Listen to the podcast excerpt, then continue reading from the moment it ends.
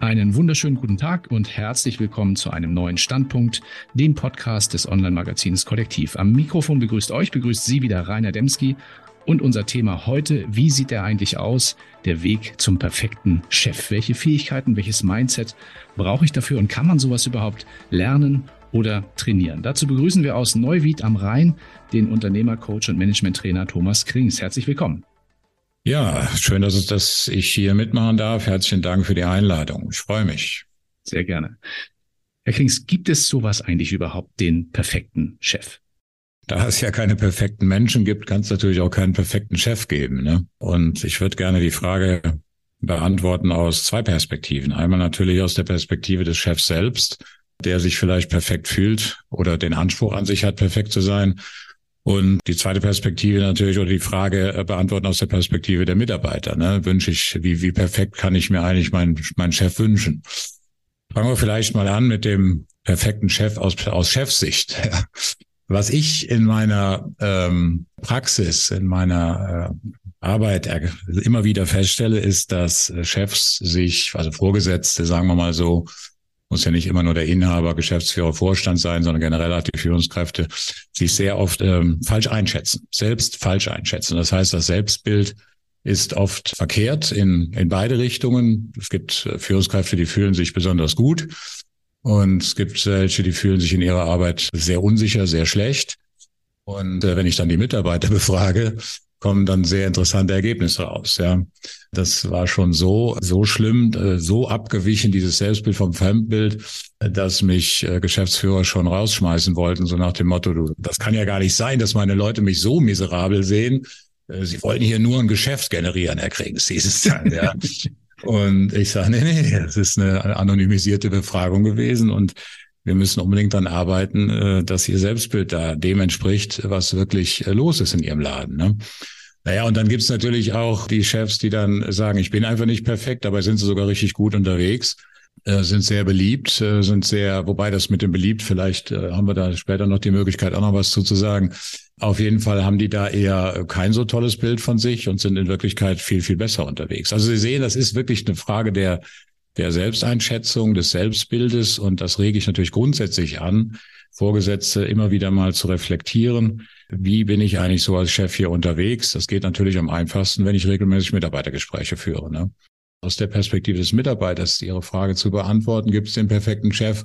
Natürlich wünscht sich die Mehrheit der Mitarbeiter einen äh, super netten Typen oder Typin, ja, das heißt, eine, eine Vorgesetzte, einen Vorgesetzten, der Kumpel ist, äh, der, der mich versteht, der immer gut drauf ist, all diese Dinge, das würde vielleicht dann so mal pauschal als, als äh, perfekter Chef bezeichnet.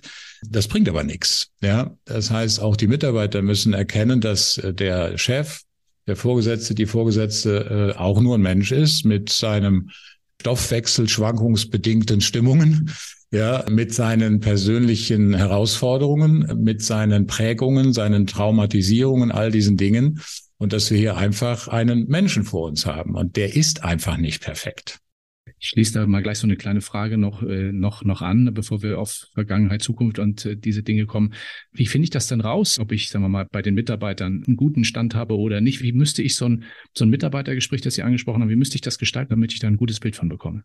Ja, das ist eine sehr gute Frage, die tatsächlich ähm, auch immer wieder mich erstaunt, dass auch Führungskräfte, die schon Jahrzehnte Führungskräfte sind, oft gar keine äh, guten Mitarbeitergespräche führen oder gar keine führen, außer dem vielleicht verpflichtenden Jahresgespräch.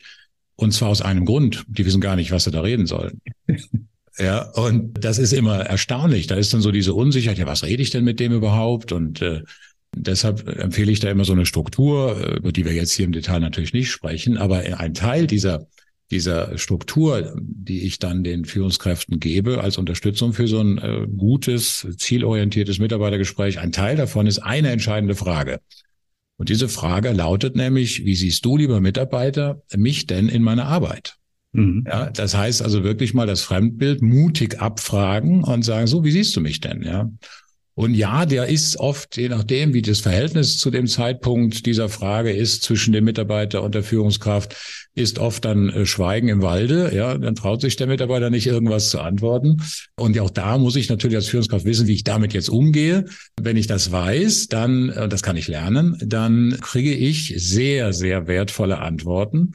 Und ich habe die Erfahrung gemacht, dass manche Führungs manche Mitarbeiter sogar richtig, richtig froh sind, äh, quasi schon danach lechzen, endlich mal die Aufforderung vom Chef selbst zu bekommen, jetzt sag mal die Wahrheit. Ja. Mhm. Und manche eben eher vorsichtig sind, zurückhalten, Angst haben und so weiter da muss ich Sie halt ermutigen.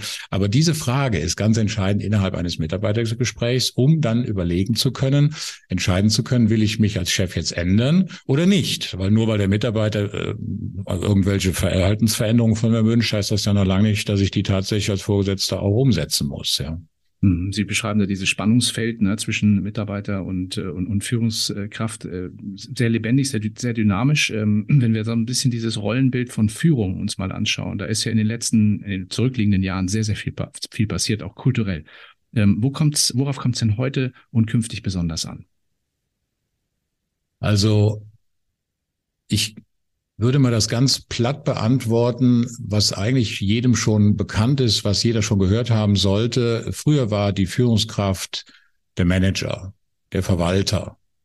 Und seit langer Zeit, längerer Zeit ist es der Leader. Ja, und der, der himmelweite Unterschied ist einfach der, dass, wie gesagt, der Manager, der ist so eher ein Verwaltungsjob. Ich verwalte meine Mitarbeiter.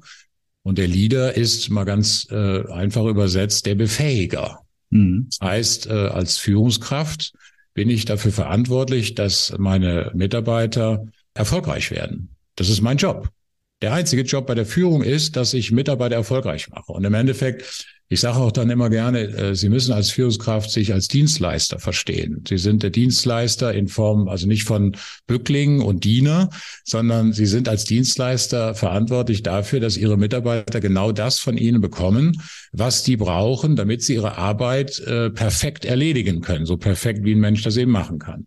Das heißt, Sie haben Ihren Werkzeugkasten immer dabei, der ist immer dabei und was der Mitarbeiter gerade von Ihnen braucht, das kriegt er aus diesem Werkzeugkasten äh, in die Hand gedrückt und wird dann befähigt, dadurch seine Arbeit entsprechend hervorragend, erwartungsgemäß zu leisten und dann auch entsprechend die vorgegebenen Ziele zu erreichen. Das heißt, das, was sich wirklich geändert hat, aber leider noch nicht in allen Köpfen der Führungs von Führungskräften ist, ist wirklich der Befähiger zu sein, ja, der Leader, aber ich nutze gerne das Wort Befähiger, weil einfach äh, Leader ist so ein abgedroschenes englisches Wort.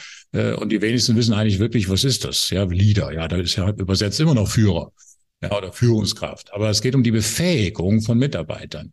Und das ist das, was Mitarbeiter auch erwarten heute von Führungskräften, dass dass die, äh, dass die Führungskraft ihn, ihn oder sie befähigt, ähm, die Arbeit zu erledigen, äh, zielorientiert, effektiv, effizient so zu erledigen, dass wirklich die vorgegebenen Ziele erreicht werden können. Mhm. mhm. Ähm, ich würde trotzdem gern diesen Terminus der Führung oder der Leadership, kann man ja auch äh, neudeutsch sagen, so ein bisschen noch bemühen, äh, auch wenn er vielleicht sich so ein natürlich, bisschen, ja. so ein bisschen wandelt. Mich würde es trotzdem mal interessieren. Man hört und liest ja sehr viel von mittlerweile von, von flachen Hierarchien in Unternehmen, von agilen Prozessen, die ganz anders gesteuert werden. Ist Führung im Sinne von Führung tatsächlich überhaupt noch zeitgemäß heute im Unternehmen? Ja, unbedingt. Also ich habe mich vor einigen Jahren mal mit diesem Thema äh, beschäftigt, als das so rauskam, diese Agilität. Ja, im Endeffekt äh, bin ich überhaupt gar kein Freund von äh, von diesen Buzzwords. Da wird das ja immer gesagt. Ja, diese Buzzwords. Da wird quasi immer, verzeihen Sie, wenn ich das so direkt sage, äh, alle paar Jahre im HR-Bereich eine neue Sau durchs Dorf gejagt und dann wird das als das neue hippe Ding aus Amerika von jedem Personaler übernommen und die Organisationen kommen gar nicht mehr hinterher wieder mit irgendwas Neuem. Ja, in meinen Augen ist das vollkommener Unsinn. Insbesondere ist es Unsinn, wenn wir also jetzt von Agilität beispielsweise mal sprechen, komplett ein Unternehmen, ob vom Konzern bis Mittelstand runter, äh, mit agilen äh, Methoden zu nerven und alles auf agil umzustellen, halte ich überhaupt nichts von. In Teilbereichen ist das dann hilfreich, je nachdem, was es für Projekte vielleicht sind, äh, ist das dann hilfreich. Aber nur weil es schick und hip und in ist, äh, jetzt plötzlich alles auf agil umzustellen, ich glaube, das hat mittlerweile auch, haben schon viele gemerkt, dass das äh, vollkommener äh, Mumpitz ist. Ja, das heißt, Führung brauche ich immer. Ja, und das liegt ganz einfach äh, da an Folgendem. Wir Menschen, also das, was uns Menschen ausmacht, ist am Ende des Tages unser Gehirn.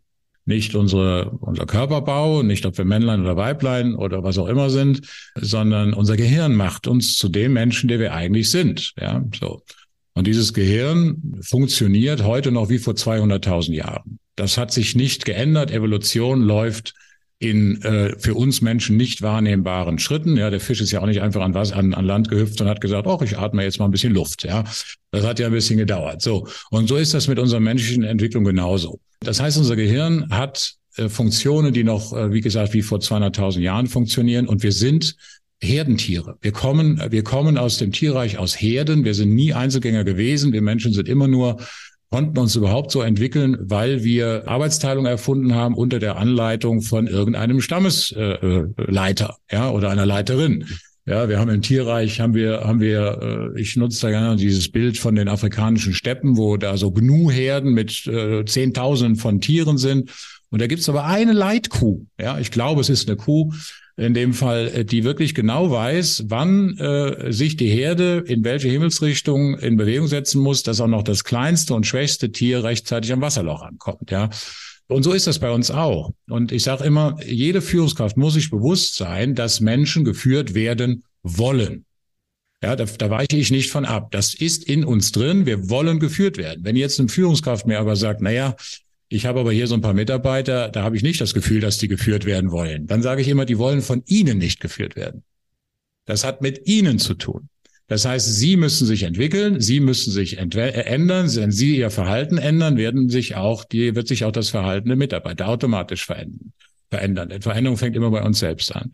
So, das heißt, äh, selbst der renitenteste, der aufmüpfigste Mitarbeiter oder die Mitarbeiterin erwartet klare Ansagen, erwartet einen wirkungsvollen Chef, Vorgesetzten erwartet äh, klar formulierte Ziele, Spielregeln, äh, eine klare Orientierung. Und gerade in der heutigen Zeit, wo wir wirklich jeden Tag mit äh, Katastrophennachrichten konfrontiert werden, brauchen zumindest unsere Mitarbeiter in den Firmen einen Leuchtturm in der Brandung. Ja, ich nutze da immer gerne dieses Bild des, des Leuchtturms. Hat jeder von uns schon mal so ein Poster gesehen oder live? So ein großer alter Leuchtturm mit Streifen auf dem Felsen mittendrin und da knatschen so zehn Meter hohe Wellen gegen. Aber eins bleibt immer sichtbar. Und das ist das Licht oben. Und so muss ich eine Führungskraft eben sehen. Das heißt, dieses Licht wollen die Mitarbeiter sehen. Ja, sie wollen permanent geführt werden. Da wird sich auch nie mehr was dran ändern. Das gehört zu uns Menschen dazu. Wo Sie schon die Sturmallegorie äh, gebracht haben, leitet sehr gut über zur nächsten Frage. Der römische Philosoph Seneca, der soll einmal gesagt haben, den guten Steuermann lernt man erst im Sturm kennen. Inwieweit braucht es denn gerade diese, äh, Sie haben es auch eben gerade angesprochen, Krisen, Herausforderungen, um Führungsqualitäten zu, zu beweisen oder auch zu entwickeln? Da sind ja jetzt zwei, äh, zwei Fragen drin. Also die äh, eine mal, wie, äh, was brauchen Sie zum, um Führungsqualität oder brauchen Sie Krisen, um Führungsqualität zu beweisen? Und braucht man eine Krise bzw. Herausforderung, um sie zu erlernen. Das sind zwei unterschiedliche Dinge. Ich möchte vielleicht, möchte gerne, wenn Sie einverstanden sind, das Thema Erlernen mal ansprechen. Ja, das ist also ganz interessant. Da gibt's auch, äh, ja, ich glaube, 30 Jahre alte äh, Forschung dazu die sich damit, also Forscher, äh, die sich damit beschäftigt haben, äh, kann ich Führung lernen oder äh, ist mir das einfach in die Wiege gelegt oder fehlt mir das? Und die Antwort ist ganz klar, ich kann Führung lernen. Jeder Mensch kann Führung lernen. Ich muss es nur wollen, aber jeder kann Führung lernen. Keiner wird als Führungskraft geboren. Es gibt Menschen, die natürlich von ihrer Kernpersönlichkeit eher ja, die es, ich sage immer, ein bisschen leichter haben, Menschen zu führen. Und dann gibt es eben Menschen, die haben es ein bisschen schwerer. Ja, die müssen dann etwas dazulernen. Ja, aber Führung ist erlernbar. Und ich muss das aber wollen. Ja, das heißt, ich brauche dafür keine Krise, ich brauche keine Herausforderung als Anstoß äh, oder so an Stupser, jetzt zu sagen, so jetzt muss ich halt dann doch mal lernen, Führungskraft zu werden, mhm. sondern ich, äh, sondern äh, vollkommen losgelöst von der aktuellen Situation, ob sie schön ist oder oder herausfordernd, vollkommen egal.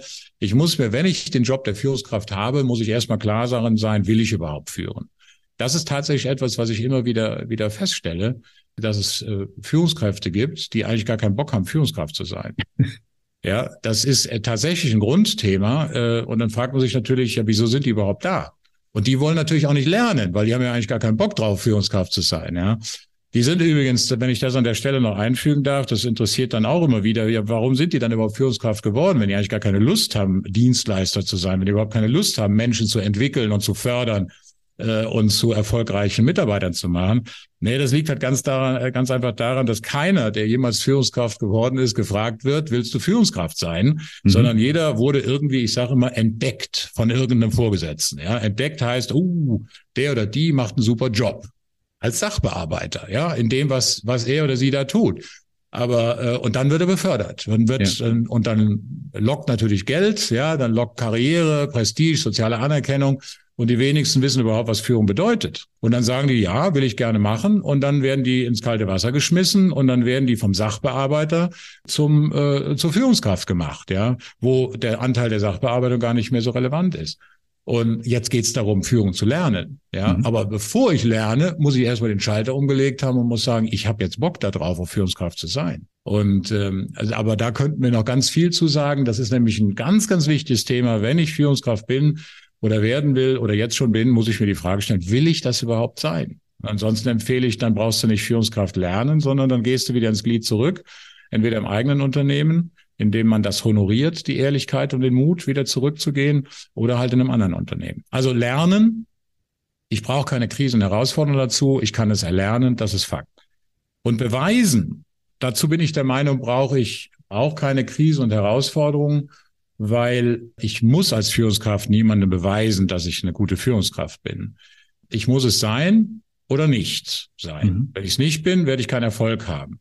Aber ich bin es, das Wort beweisen gefällt mir in dem Zusammenhang nicht. Äh, deshalb sage ich, du bist niemandem einen Beweis schuldig. Du arbeitest als Führungskraft so, wie das sich gehört, wie es äh, was nötig ist, um Mitarbeiter erfolgreich zu machen. Aber Beweis muss ich keinen antreten. Mhm. Aber gerade das Thema Krise ist natürlich im Moment ein ganz spannendes Thema. Und da habe ich so einen Satz äh, von einem Kollegen von mir, den ich äh, sehr schätze, übernommen. Und den erzähle ich im Moment jedem, gerade im Moment bei diesen herausfordernden Zeiten. Der heißt nämlich, wenn die Rahmenbedingungen schwieriger werden, dann musst du deine Anstrengungen erhöhen und nicht deine Ziele reduzieren. Das heißt, ich darf nicht sagen, ja, der, der, der Ukraine-Krieg ist schuld oder das ist verantwortlich oder das oder das oder das. Ich habe keine Leute, wie soll ich denn ja?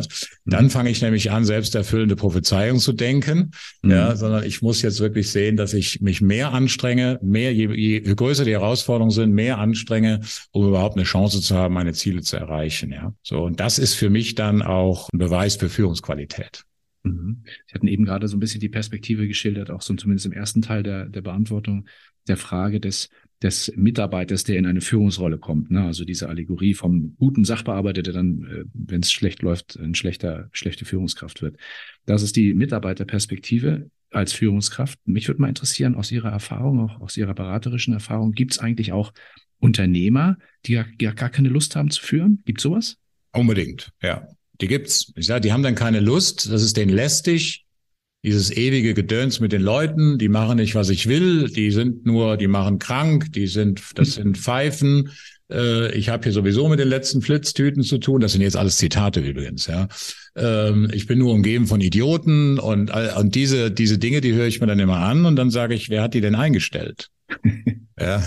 Ja. So. Und soll das so bleiben oder soll das sich jetzt irgendwie ändern? Ja weil meine Mitarbeiter sind niemals Idioten. Ja, die sind keine Idioten. Ich mache sie vielleicht zu Idioten in meiner Wahrnehmung durch mein eigenes Verhalten. Also um Ihre Frage, um auf direkt auf die Frage zurückzukommen, es gibt das, ja. Ich erlebe das zum Beispiel in äh, Familienunternehmen auch. Mhm. Da haben wir dann den, äh, den Papa, der dann seinen Sohn, seine Tochter äh, großzieht und äh, sein Lebenswerk natürlich, äh, sobald das Kind geboren wurde, äh, so, sofort schon davon träumt, dass sein Lebenswerk dann irgendwann mal in 20, 30 Jahren von der Tochter oder dem Sohn übernommen wird.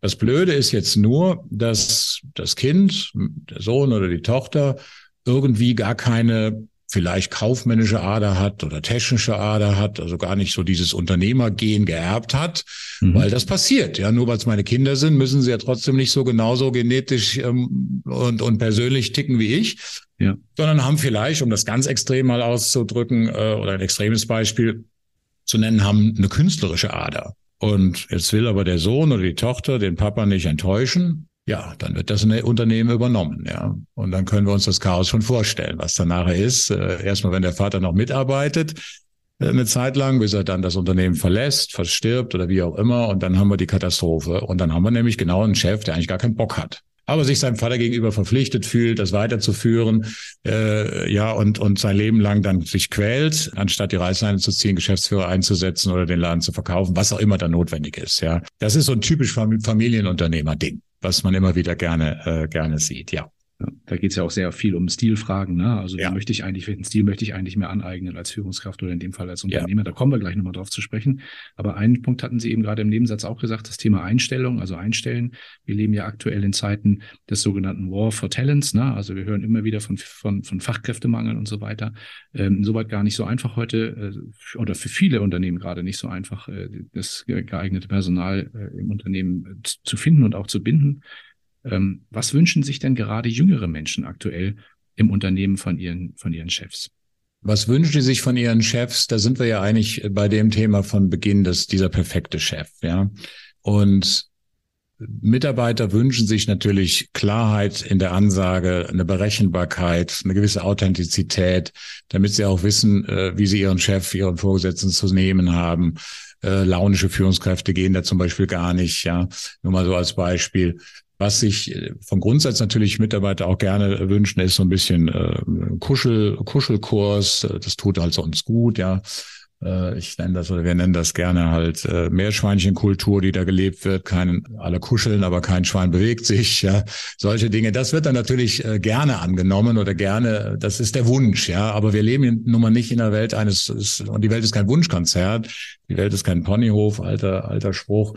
Im Endeffekt, was dem Mitarbeiter gut tut, ist eben, was ich eben sage, eine klare Ansage, Fairness, Klarheit, äh, Zuverlässigkeit, diese, diese Dinge, ja.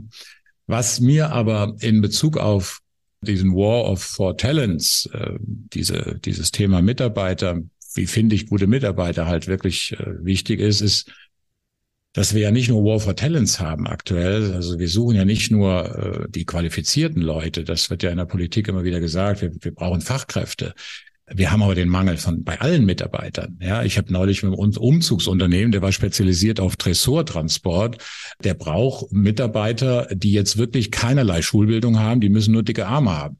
Mhm. Und die findet er auch nicht. Ja, das heißt, wir haben einfach nicht ausreichend Leute, aus den unterschiedlichen Gründen, was jetzt an dieser Stelle, ich könnte es erklären, aber das äh, tut hier nichts zur Sache. Ich möchte lieber den Tipp geben, wie ich damit umgehe als Chef. Wie, wie kann, was kann ich denn tun, neben vielleicht Social Recruiting Maßnahmen, äh, Anzeigen schalten, ob das noch funktioniert, würde ich auch bezweifeln. Äh, was ich empfehle grundsätzlich, sorgen Sie dafür, dass Sie eine gute Führungskultur im Unternehmen haben. Sorgen Sie dafür, dass Ihre Mitarbeiter äh, sie als Führungskraft, als wirksame Führungskraft spüren, als faire Führungskraft spüren. Äh, sorgen Sie dafür, dass die Leute bei Ihnen gerne arbeiten, dass Sie den Unterschied machen, der den Unterschied macht. Dann wird nämlich Folgendes passieren. Dann werden die Mitarbeiter, die Sie im Unternehmen haben, in Ihrem Umfeld Sie empfehlen. Und die persönliche Empfehlung, die ist mächtiger als alles andere.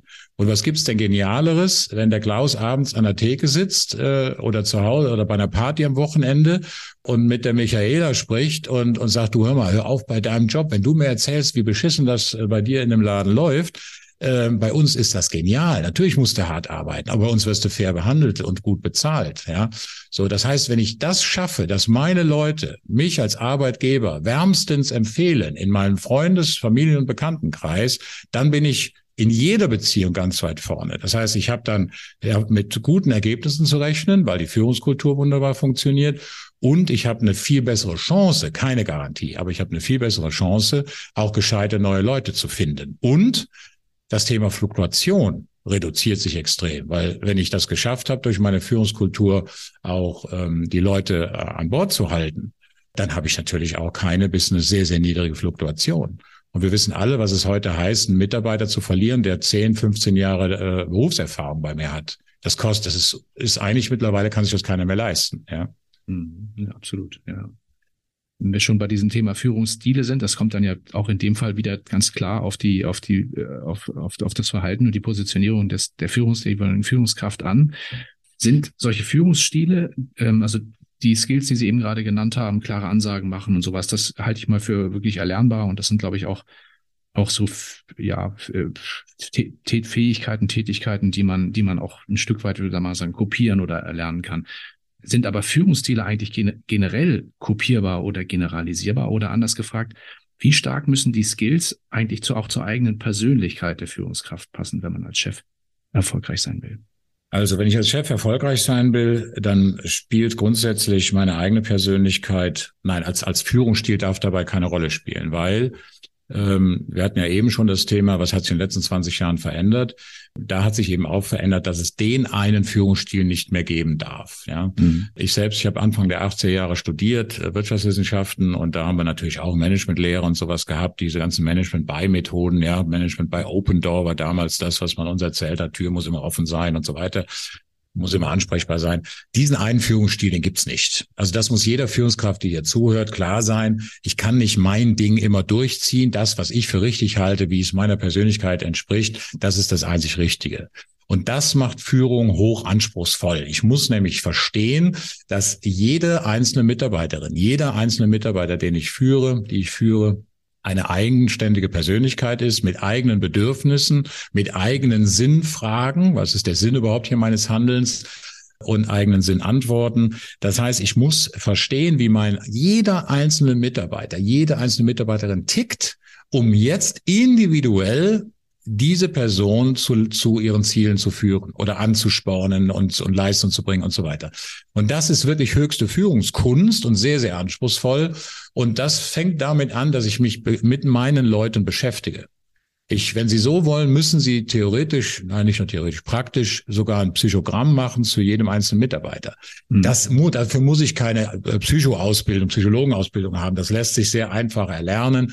Aber Fakt ist, ich darf nicht davon ausgehen, die Leute sollen für mich da sein, sollen sich nach mir richten, nach meiner Pfeife tanzen. Ich bin der Einzige, der jetzt vorgibt, wie es läuft, sondern ich muss individuell erlernen, wie ich jeden einzelnen Mitarbeiter so anpacke, dass er oder sie seine Arbeit hervorragend erledigt. Und dann, damit ich das, wenn ich das weiß, dann muss ich in mich hineingucken. Dann sind wir bei dem Thema, was Sie konkret angesprochen haben. Das heißt, meine eigene Persönlichkeit. Da muss ich nämlich gucken, wie passt das mit meiner eigenen Persönlichkeit überhaupt zusammen?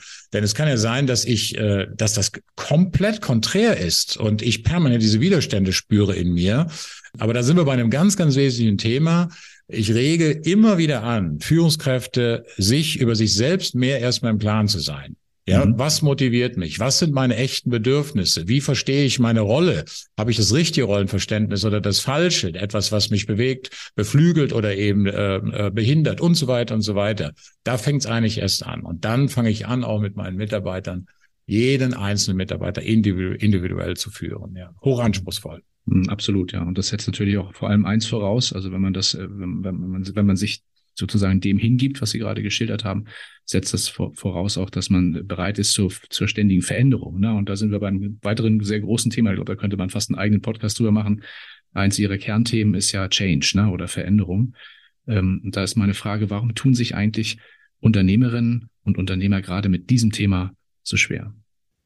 Change ist natürlich auch so ein, wie so ein Buzzword. Ne? Und ähm, äh, Change ist für mich, also bei mir, ich heiße, ich nenne mich ja Game Changer. Das heißt, ich spiele, ich verändere das Spiel, das Spiel des Lebens, das Spiel des Führens, das Spiel im Unternehmen, wenn man das mal überhaupt spielerisch betrachten will.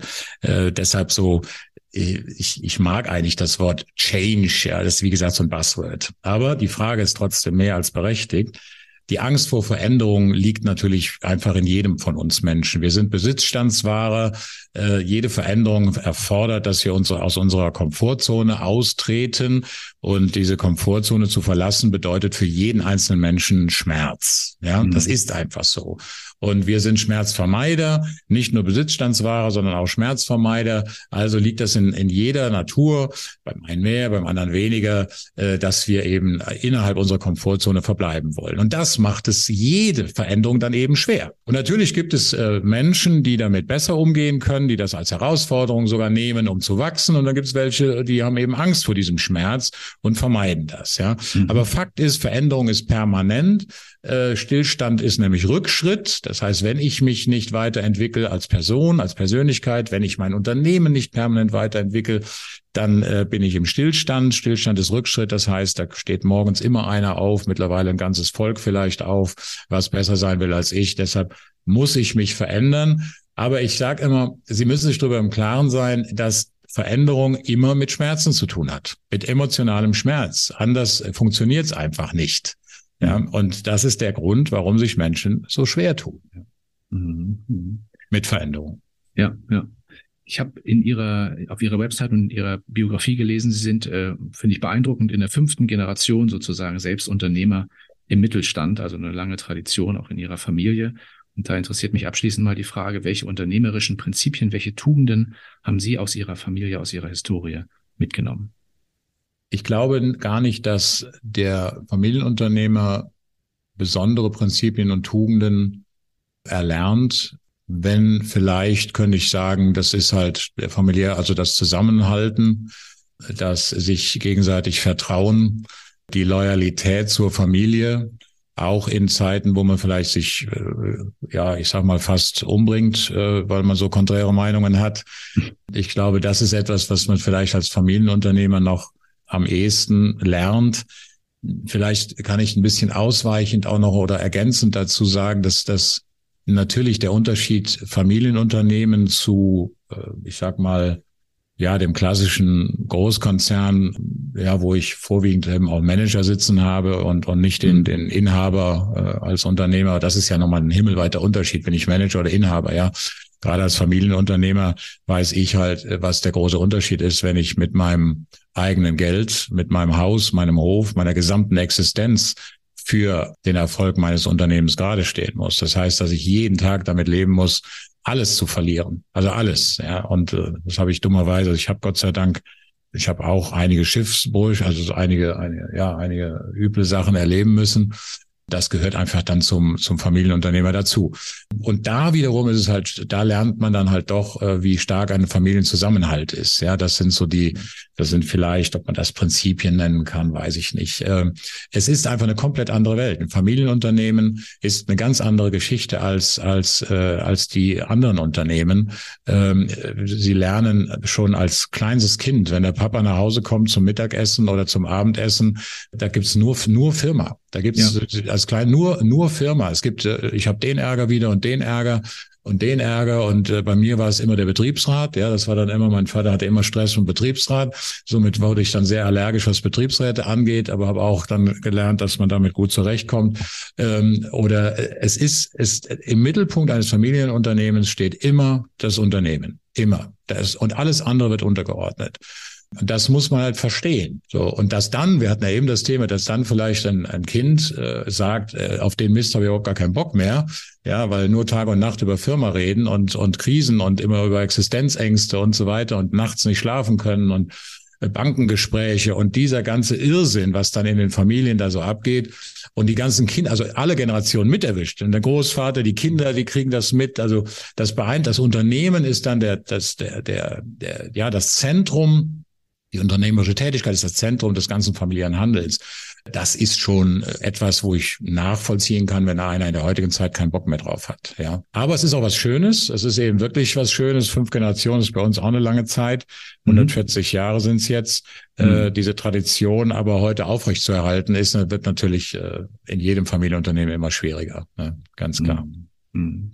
Ja, aber ich glaube tatsächlich, also Unternehmertum an sich äh, verändert sich wahrscheinlich auch in der Zukunft prinzipiell mal nicht, die Rahmenbedingungen ändern sich, aber ja. die, die, Tätigkeit an sich bleibt ja trotzdem gleich spannend, ja. gleich herausfordernd und auch gleich gleich schön, kann man kann man da wirklich sagen. Absolut, absolut. Also die Selbstbestimmtheit, äh, natürlich die Verantwortung auch für sein Handeln übernehmen zu können, ähm, positiv wie negativ, äh, das ist einfach eine schöne Sache, aber das liegt halt nun mal nicht jedem. Mhm. Ähm, ich, aber ich kann immer nur ermutigen, die Selbstständigkeit, das ist in meinen Augen äh, das einzig, das einzig Richtige, das Unternehmertum. Im Endeffekt sind wir ja alle Unternehmer, ja. Selbst wenn sie einen Haushalt leiten, sind sie Unternehmer und das ist, ja. das ist einfach so. Ja. Mhm. Finde ich ein sehr, sehr schönes äh, Schlusswort. Ich finde, es war ein sehr facettenreiches und ja, eine tolle Reise, die wir hier heute gemeinsam bestritten haben. Vielen lieben Dank äh, dafür. Vielen lieben Dank auch an unsere Zuhörerinnen und Zuhörer. Ich nehme sehr viel für mich mit, äh, dass ihr heute eingeschaltet habt und äh, dabei wart. Ähm, ja, bis zum nächsten Mal in diesem Kanal. Vielen lieben Dank, Herr Krings. Vielen Dank auch und äh, schönen Gruß nach draußen.